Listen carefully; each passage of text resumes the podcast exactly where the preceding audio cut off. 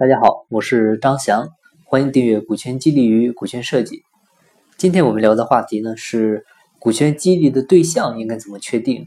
啊？很多情况下，我们做股权激励的初衷呢都是很好的啊，希望给予员工一些红利啊，让大家看到一些希望，提升大家的积极性。但是如果激励不当的话呢，反而会产生相反的效果啊。我们可以举个最简单的例子。就比如说，你公司有一个十年的老员工啊，从公司刚成立的时候呢就跟着你干啊，立下了汗马功劳。但是呢，由于现在到了互联网时代，他有点跟不上节奏了啊，整个啊网络营销的策略呢他都不懂啊。然后呢，公司还有一个来了一年多的销售总监啊，精通市场营销、网络营销，同时呢也确实给公司带来了很大的业绩啊，以及市场开拓。那对于老板来说呢，能够给公司带来巨大效益的肯定是这个新人。那这个时候，如果你对他俩同时进行股权激励，啊，分于啊，就是每个人都给了十个点的股份，那么这个老员工呢，他可能会觉得，啊，他这个新人凭什么跟我这个元老级的人股份一样啊？啊，同时这个新人呢也会这么想，凭什么业绩这么差的人跟我能力这么强的人股份又一样呢？所以这个时候你就会发现。他们之所以会都觉得你的股份啊分配的不公平啊，都觉得各自授予的股权数量少，原因呢就在于他们的判断标准不同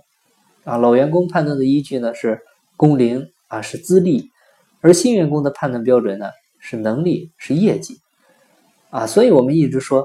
股权激励的对象啊虽然是有老板的潜意识倾向在里面，但是呢你最好把它做成标准。啊，不是具体的某个人身上的，而是呢要具体的某个岗位或者呢某个标准。啊，最简单的标准就是公司可以设定几个参考因素啊，达标之后呢就可以作为激励对象。啊，你比如说啊，工龄三年以上，啊，全年业绩达标，啊，全年啊因私请假次数呢少于十五天，啊等等很多这样的。条件给它加进来，根据你公司的实际情况来设定这些条件，啊，这就是我们讲的啊进入机制啊，也叫进入条件啊。只要我们把这个标准定好了，写在制度里，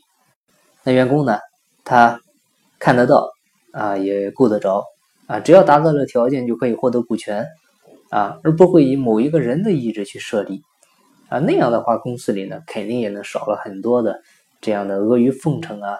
啊，那你上下级的关系呢，也不至于太僵硬了。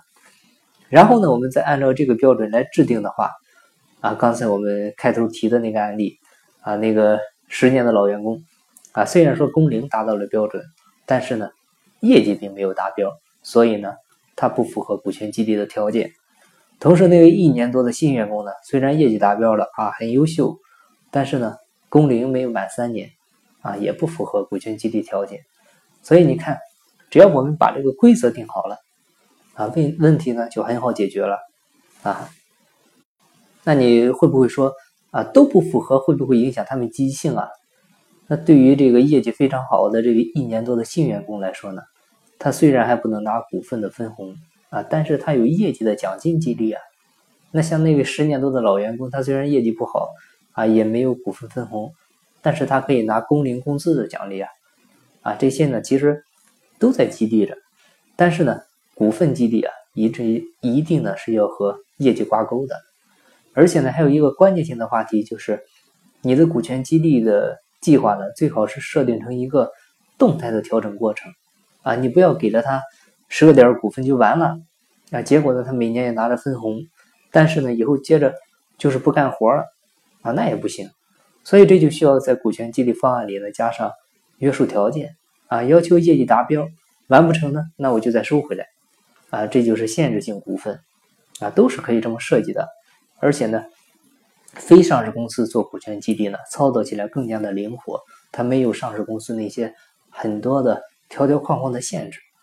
所以我们规则的制定呢，都是向着业绩良好去做的，啊，只要大家按规则做好了，那公司的业绩呢肯定没问题，同时呢，大家也能都有一个好的收益。那这样不就实现了员工和公司之间的利益共同体啊，命运共同体了吗？啊，好，其实股。权激励对象的确定呢，就认准这一点啊，不要专门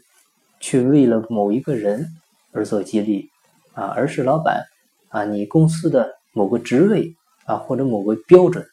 啊，你只要转换了这种意识啊，才说明你是一个成熟的老板啊！今天的分享呢就到这里，感谢您的收听。如果您有股权激励、股权设计方面的困惑，欢迎加我微信，咱们再深入沟通。我的微信号是三二八六三四九六幺。金木在西天，静在路上。我是张翔，下期再见，拜拜。